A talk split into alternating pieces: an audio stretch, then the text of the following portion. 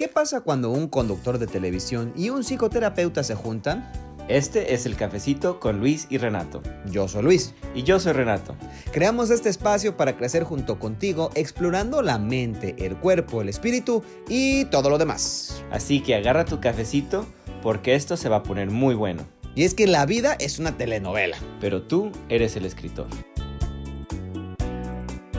Nuevamente bienvenidos a nuestro canal, a nuestro podcast, a este experimento. Sobre todo bienvenidos a la sala de nuestra casa. Oigan, estamos aquí eh, nosotros, como pueden ver, con nuestro cafecito, compartiendo este espacio con ustedes.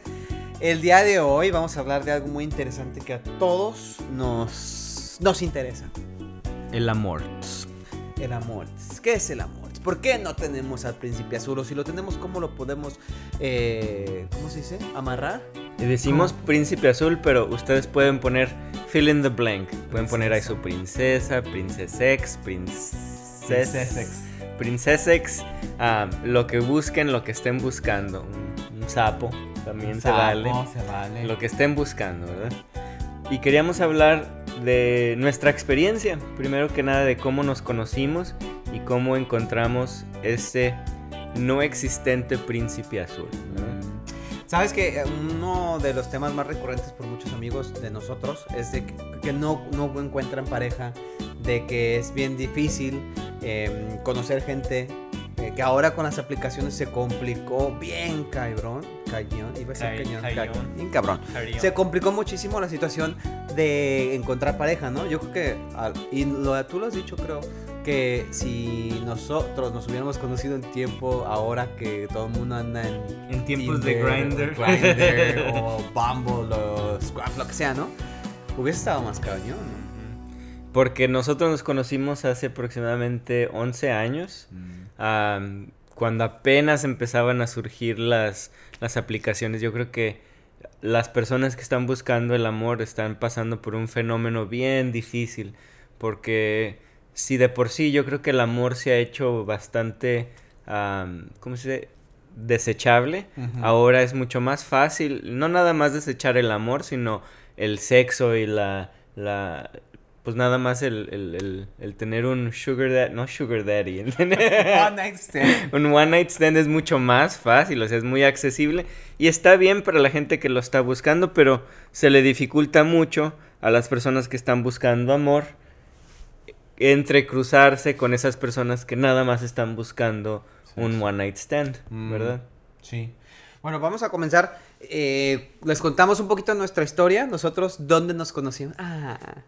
En Grindr. es cierto. Nos conocimos en una clase de teatro donde yo estaba estudiando y Renato fue acompañando a una amiga. Y así como que lo vi, dije, no, pues no está tan peor. No es cierto, se enamoró de mí a primera vista. No es cierto, güey, no es cierto.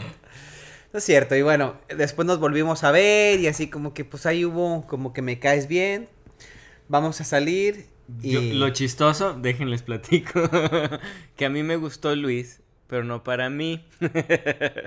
me gustó para una amiga, entonces le dije, mira, Sofía, aquí está Luis, este, a ver si, a ver si jala, pero yo no estaba buscando el amor en ese tiempo, pero conectamos. Pues a mí me caíste bien. Algo que se me hizo no, fíjate, bueno, pues sí hubo, hubo ahí clic, pero uh, salimos el primer día. Eh, estuvo padre porque pues me caíste bien, así como que, ah, mira, es simpático. Y después salimos como pues la segunda vez, ahí va más o menos. Pero yo sí fue la segunda o la tercera cita, cuando me dice Renato, oye, nomás no quiero que te vayas a preocupar, pero es muy probable que me vayan a arrestar la próxima semana. y yo dije, what the fuck? Porque, pues, o sea, dije, ¿qué pedo este güey? O sea, tiene un delito. ¿Qué, qué hizo? ¿Robó? ¿Mató? ¿Violó? ¿Qué pedo, no? Entonces ya me comenzó a explicar. Me dice, no, lo que pasa es que yo estoy en un grupo de eh, le llaman los Dreamers. Es un grupo de, amigos que estamos ayudando a otros amigos que no tienen documentos. Se hacen, se hacen llamar los Dreamers porque tienen el sueño de poder arreglar sus documentos aquí. Son chavos que, llegaron bien jóvenes a Estados Unidos y que no tienen la oportunidad de seguir estudiando porque no tienen papeles. Y entonces yo dije, órale, o sea, yo no, nunca había escuchado hablar de, los, de los Dreamers, ¿no? Y cuando me, me platicaste de eso, se me hizo bien chido. Dije, ay, este güey tiene buen corazón. O sea, el hecho de que, de que estuvieras dispuesto a, que te arrestaran. Bueno, te, te, arrestaron en un acto de desobediencia civil, una manifestación, por decirlo así. Em, entonces, eso, ese, ese pequeño acto como que fue algo que dije, ah, mira. O sea, es, fue como que un bonus, ¿no? Entonces, e, ese fue así cuando me empezaste a, decir, oh, oh, no tan bueno, pero ya en ese tiempo ya estábamos, era como nuestra tercera cita, yo creo. lo chistoso, yo a mí me gustó Luis, porque de las primeras veces que empezamos a salir, íbamos a varios amigos y empezó a contar chistes, y era muy bueno para contar chistes. Y pues yo me estaba meando de la risa, y, y eso se me hizo bien padre, dije, sí, el amor entra no nada más por los ojos, sino por la mente y por, por... Si te hace reír, ya, es súper importante para mí. Lo malo del caso es que ahora es bien malo para contar chistes. O, tal vez nos quedamos en, esos chistes de... Como de papá, de chistes de papá. Pero bueno, así comenzó la relación. Eh, estuvimos juntos como por casi un año y al principio sí fue complicado acoplarnos. Para mí, el acoplarme a Renato y a, sus amigos, a la forma en la que te llevabas con tus amigos, el, que existía esta dinámica tan distinta, ¿no? Modos de pensar eh, diferentes, porque yo nací en México, yo crecí en México, mucho más conservador, tú eras más liberal, o sea, creciendo cuando eras hippie y te corrías desnudo por las calles, fumando mota y haciendo hongos y todo eso. Este, entonces, eh, o sea, la forma de pensar era, era distinta, ¿no? Eh, entonces, como que no hacíamos clic completamente y la relación de estar creciendo llegó el momento en que se fue hacia abajo y hacia abajo y hacia abajo y hacia abajo y llegó el momento en que ya no podíamos estar juntos, que Simplemente tú decías algo o yo decía algo y explotábamos. Nos teníamos mucho coraje. Teníamos ya... Sí, sí nos teníamos mucho coraje. Bastante. Y, yo creo que fue eso, ¿no? Fue el, el tratar de conectar porque me gustaba mucho pasar tiempo con él y al mismo tiempo tratar de casi, casi decir, a huevo me tiene que, nos tenemos que llevar bien porque pues e, es un chico buena onda, ¿por qué no estamos haciendo el clic que yo quiero que hagamos, ¿no? Pero, pero sí, mm, se volvió un poco tóxica la relación. Un poco. ya no, nunca hemos llegado a golpes, nunca hemos llegado a nada de eso, pero, pero sí éramos, teníamos mucho coraje el uno al otro. Entonces decidimos separarnos. Ese día, eh, pues sí, yo, fue bien loco porque llorando, e, el, fue una, relación, una decisión muy inteligente a final de cuentas, porque no podíamos estar juntos. Y e, el hecho de decir te amo e, e, es el paquete que, quiero como pareja, pero no puedo estar contigo. Fue una decisión muy dura, nos despedimos llorando eh, y, simplemente, o sea, terminamos porque ya no podíamos estar juntos. estuvimos separados solo unos cuantos meses y después, pues ya, poco a poquito volvimos a, volvimos a salir, volvimos a, a, seguir, a, platicar. Y, o sea, en realidad nunca dejamos, yo nunca dejé de, dejé de pensar en ti, o sea, porque pues a final de cuentas no sabía qué iba a pasar. Eh, de mi parte lo que sí hubo fue un crecimiento emocional, espiritual, un momento de madurez muy, muy, muy cabrón, porque yo comencé a tomar terapia, comencé a, a explorar nuevas herramientas para crecer personalmente, porque a final de cuentas me di, me caí en, ahora, eh, ahora, sí que caí en cuenta que yo te estaba tratando de cambiar a ti y había muchas cosas que yo tenía que cambiar de mí mismo. Y hasta que comencé a hacer ese trabajo personal fue que comencé a, abrirme a otras posibilidades. Y no lo digo porque... estoy llegando a la pubertad, por fin. Este, no lo digo porque yo sea terapeuta, pero la verdad, la terapia nos salvó el, matrimonio, la relación, porque de verdad, si no hubiera sido porque Luis va a terapia, yo empecé a buscar ayuda también, que empezamos a, mejorar nuestra relación. Y, y, una vez que reconectamos, nos reconectamos bien, padre. Fue desde entonces yo creo que nuestra relación ha funcionado de una forma más bonita. Yo creo que por eso, lo que acaba de decir Luis, de que entendimos, algo hizo clic en nuestro cerebro de que no necesitábamos cambiar a la otra persona. No necesitábamos tener a la otra persona apretada, los celos no nos servían de nada, no, de, y, y se nos, ese cambio nos ayudó a crecer, no nada más como pareja, pero individualmente como individuos. Crecimos un montón los dos en ese tiempo y hemos seguido creciendo desde entonces. Sí. les había, yo les había comentado, ¿no? Uno crece con muchos issues. Uno de los eh, issues más grandes que yo tenía era esta irritabilidad que siempre, o sea, siempre estaba de mala, siempre enojado, siempre... Eh, eh, y muchas de las personas que, que crecemos en el closet, que, que crecemos tratando de ser quienes no somos, Así, o sea, así es como reaccionamos, ¿no? Con enojo, con frustración. Entonces dicen, ah, es que este se enciende bien rápido porque traes algo dentro, ¿no? Em, entonces comencé a, ir a no solamente terapia, sino a los grupos de neuróticos, de neuróticos anónimos, que son muy parecidos a los de alcohólicos anónimos o narcóticos anónimos, en donde se reconoce eh, una enfermedad em, emocional, que nuestra irritabilidad es es una enfermedad de las emociones, entonces aprendes a manejarla, aprendes a identificarla, aprendes a decir, ah, pero ya, ya, ya me estoy pasando la lanza, espérenme, le voy a bajar de huevos. Entonces, em, fue un proceso bien grande y lo, lo, más, yo creo que lo principal cuando estamos en este tipo de situaciones es que de verdad tener la voluntad de, de cambiar nosotros mismos, porque no, o sea, yo, si tú hubieses hecho si tú no hubieras hecho trabajo también, a lo mejor no hubiéramos conectado igual. O si tú hubieras intentado cambiarme, o sea, por más que tú quisieras, yo no hubiera cambiado, ¿no? Entonces, estas herramientas que comenzamos a trabajar o que comencé a trabajar nos sirvieron mucho y nos han seguido sirviendo a lo largo de nuestra relación, porque obviamente ha habido altas y ha habido bajas, sin embargo, con estas herramientas hemos podido seguir avanzando y seguir creciendo y sobre todo aprender a a entendernos, porque eso es eso es súper importante, no el, reconocer a la pareja tal como es. vamos a un momento de terapia, ¿verdad? del coraje. El coraje es bien importante, o la ira es bien importante porque nos da la, la, la, la, sensación que algo es injusto. Entonces, yo me enojo cuando yo, mi, mi mente o mi alma percibe que algo está siendo injusto. Y eso no tiene nada de malo, o sea, eso es algo súper importante que necesitamos tener los humanos para sobrevivir, para funcionar bien. Lo malo, ¿verdad? Es cómo reaccionamos a esa percibida injusticia, ¿no? Porque a veces es injusticia real y a veces una injusticia imaginaria.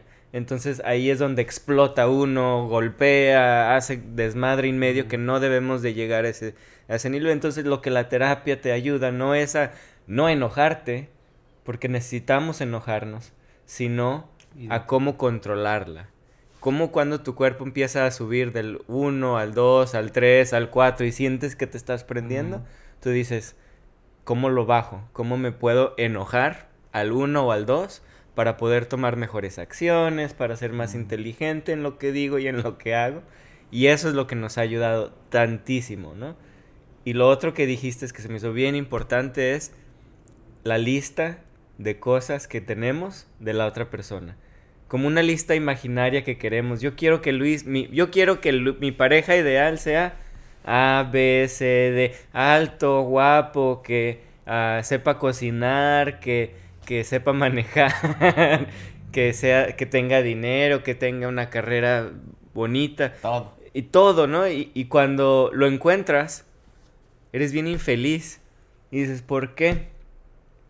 O, o, encuentras a alguien que te gusta y que te mueve y que, estás bien contento, pero dices, ay, pero no es alto, lo voy a cortar porque no cumple con esos requisitos que yo estoy buscando en una pareja.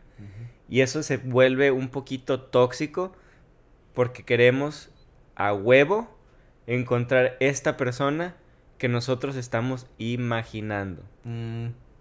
Fíjate que es, es cierto, ¿no? Porque, siempre queremos el paquete completo o no, no, mejor nada, mejor no. Y si no lo, es el paquete completo, tus amigos te dicen, ay, te estás consolando con algo que ni vale la pena, córtalo, ni, ni sirve de nada. Es que es bien complejo las relaciones de, de pareja.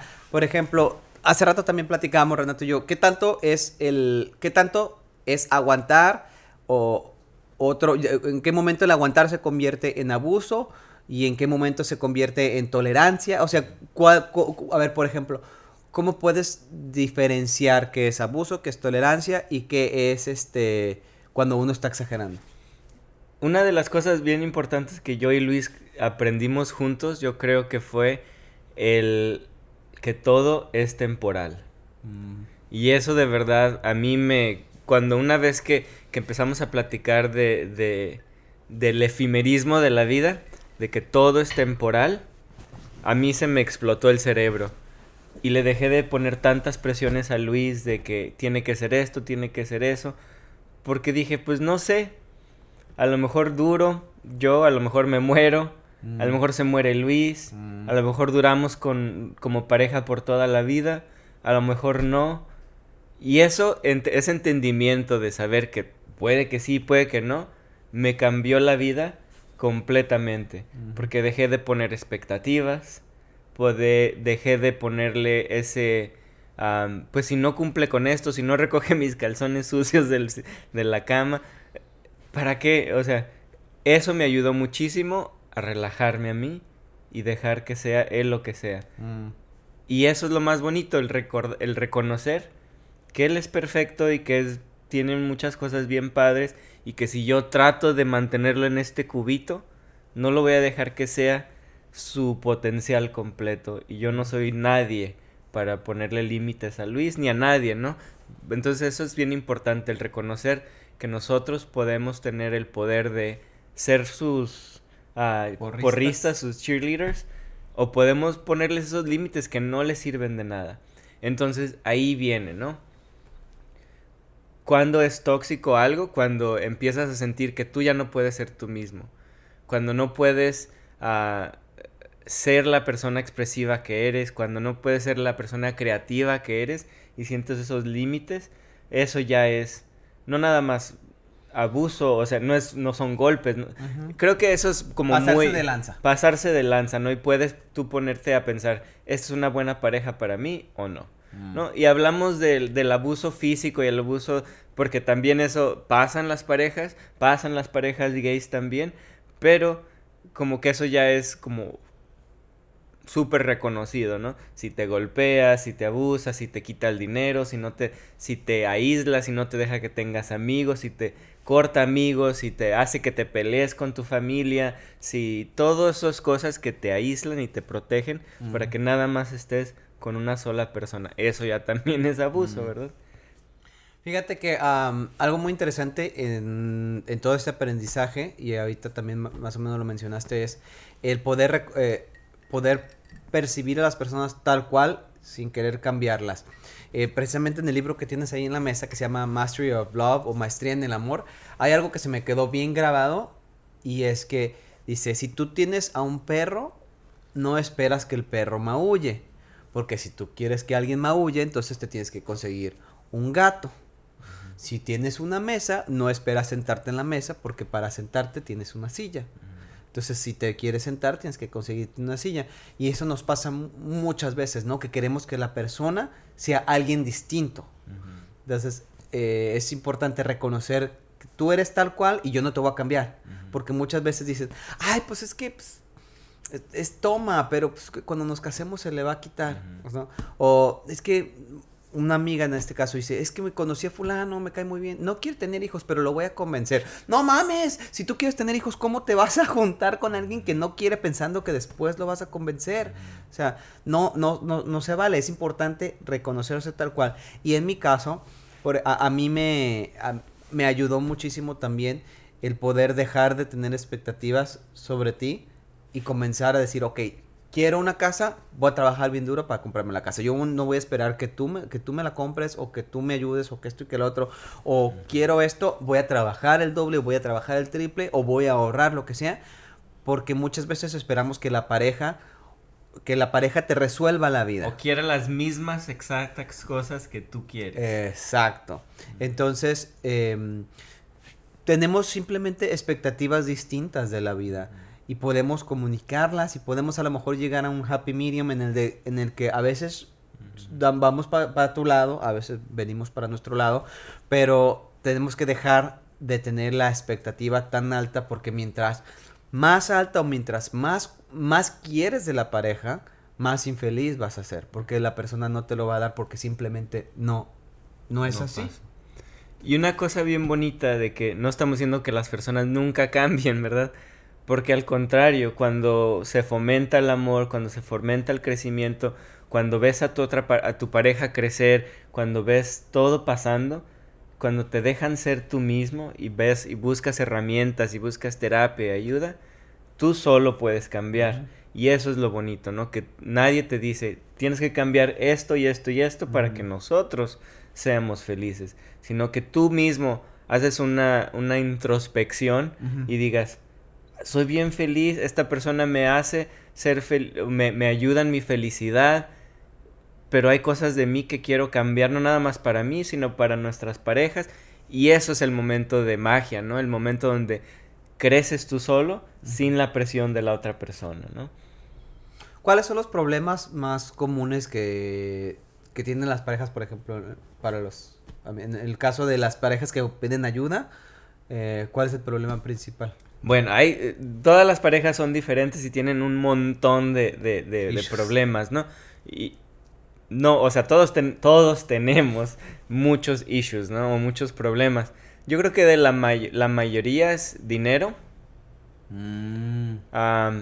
el sexo, los celos son muy, muy importantes.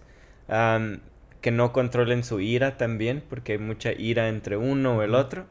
Y las expectativas, es muy importante, ¿no? El reconocer cuáles son tus expectativas. Y, son una de las cosas que yo les digo a las personas a veces cuando vienen a terapia. ¿Cuáles son tus expectativas de él como pareja? Nunca va a ser así. Mm. Deja de poner expectativas. En momentos que tú sueltas esa expectativa, te dejas enamorar otra vez de la persona que, tú te enamoraste al principio. Mm. Me encanta eso que dijo Luis de este libro de, de que si te casas con un perro, ¿Por qué quieres tener a un gato? O sea, nunca va a ser un gato. Y también sabes que otra cosa que he notado en, muchos ah, amigos o amigas que, andan, que andan buscando pareja y que de veras quieren encontrar a alguien, es que eh, están actuando como no son en la vida real. Como que, o sea, yo digo, ah, yo quiero a alguien así, así, así, pero este, a la, a la hora de que busco a alguien, o sea, no, no hay clic o no encuentro a la persona, pero ¿sabes por qué? Porque en realidad yo no soy así. ¿Me explico? Es, medio complicado. es, como ir es, como ir por la vida con un filtro de, Instagram, ¿verdad? Y, quieres encontrar esta persona ideal, pero con este filtro, ¿no? Entonces, si tú no eres tú mismo, ¿cómo vas a encontrar a lo que tú estás buscando y tener una expectativa de alguien, porque también ellos van a tener filtro. Exacto, exacto. Entonces, eh, fíjate que en el yo, yo creo firmemente que en el, momento en que uno se convierte en la persona que quieres encontrar, es que te llega la persona. Dilo otra vez, se me hace bien importante esto. Escuchen otra vez. Sí, ok.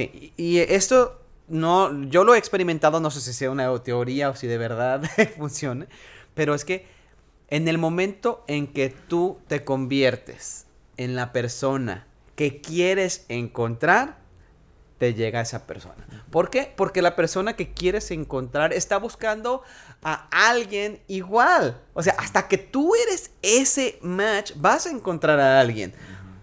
¿No? Totalmente.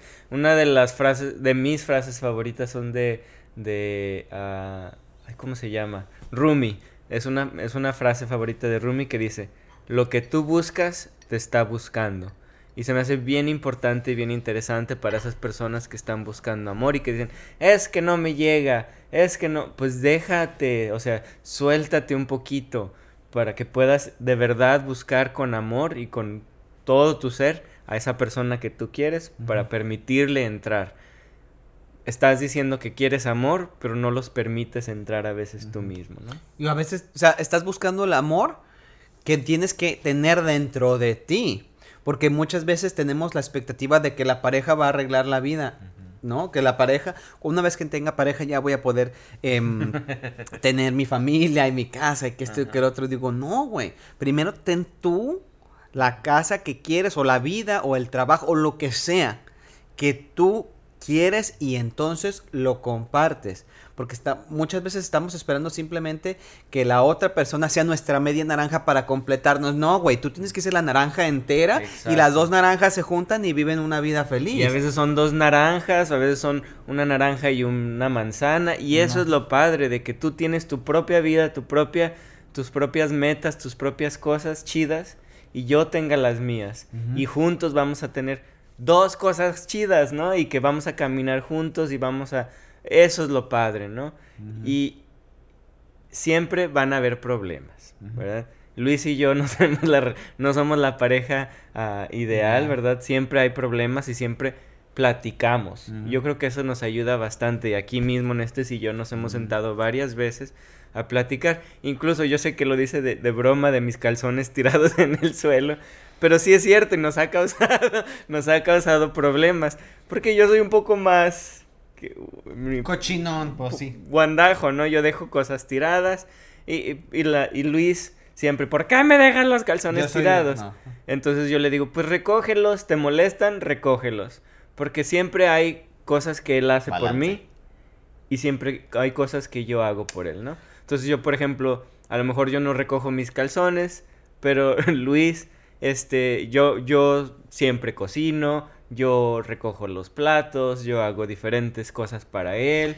Cuando, cuando adoptamos a los, a, los perros, al primer perro que fue a, Maclovio, Renato no quería perros porque es mucha chinga, porque esto y que el otro. Y le dije, ok, yo me comprometo a que voy a limpiar la caca de Maclovio. Siempre, siempre, siempre, siempre. Y así ha sido. O sea, Renato, tú nunca has salido al patio a limpiar una caca de Maclovio. Salimos a correr, o sea, literal, salimos a correr o al cerro, lo que sea. Renato trae la mochila con las bolsitas, Maclovio se caga o Pánfila se caga. Y yo soy el que va con la bolsita y le limpia la caca. Y estoy, yo, y estoy conforme y no se me hace injusto porque ese fue nuestro acuerdo. Mm. De que ese, o sea, que esa era la condición. Y es importante honrarlo. Porque imagínate que yo hubiera dicho, ay, luego lo convenzo de que le limpie la caca. Hubiese, hubiese causado un chingo de problemas entre nosotros porque hubieras estado todo el tiempo, pinche Renato, no me ayuda a limpiarle la caca al perro, no hace esto, no hace lo otro. Creando resentimientos y resentimientos y resentimientos. Yo creo que eso, eso es lo que de verdad quebra a las parejas, el resentimiento. el, el, crear, el crear esta expectativa y pensar que van a cambiar y tú te pones resentido o, guardarte cosas y nunca decirlas y los recientes. Eso es lo peor que podemos hacer como pareja. Así es que bueno, amigos, tres consejos, tres consejos rápidos para encontrar pareja. Uno, ahí les va, y el mío ya se los dije. Conviértete en la persona que quieres encontrar, porque como dice Rumi, la persona que quieres encontrar está buscando algo igual. Dos, Suelta todas las expectativas. Haz esa lista de todas las cosas que quieras en esa pareja. Haz la bolita y tírala a la chingada. No te sirve de nada. Y tres, quiérete un chingo. Sé la manzana o la naranja o el melón o la sandía o la toronja completa. Y cuando te encuentres ahí a otra fruta o a una verdura, ¿no? O a un huevo, no sé. pueden, pueden convivir y es más, ¿una qué? Una alita de pollo. Anda, puede ser tu, tu, alita de pollo, lo que sea. Pues pueden crear más expectativas, I más experiencias, pueden ser más, I más diferentes, enriquecer su vida. Uno más, dale otro cosa. Ay, sí, ay, pensando, Walter ¿Qué otra cosa? Ah, pues no, simplemente que, que te dejes amar eso es todo, déjate amar, porque a veces eso pasa, ¿no? Que uno trae tantas, tanta mierda en la cabeza y tantas cosas en el cerebro que no te permites amarte. No dejas que nadie se te arrime o que se te acerquen porque empezamos a, hacer, a sentir sospechosos de los demás. ¿Qué quiere de mí? ¿Qué va a hacer? Este, ¿por qué está haciendo eso? ¿Por qué me llama? ¿Por qué no me llama? Mm. ¿Por qué está haciendo esto? ¿Por qué no está haciendo esto? Simplemente déjate amar. De verdad, si te van a amar, qué chido. Y si no te van a amar, tú estás bien, estás perfecto y estás completo. Y bueno, para despedirnos también le recomiendan este libro y no me acuerdo dónde quedó el otro. ¿no? Yo ¿Te saqué este porque también me gusta mucho, se llama Attached. No sé si lo tengan en español, yo me imagino que sí. Ah, pero este habla de las formas en que nuestro crecimiento, ¿verdad? Cuando estamos chicos, afecta nuestra, nuestras relaciones de adulto, ¿verdad? Por ejemplo, las relaciones que hacemos con nuestros papás, con nuestros, ah, con nuestra mamá, afectan la forma en que nos relacionamos. Muy bueno.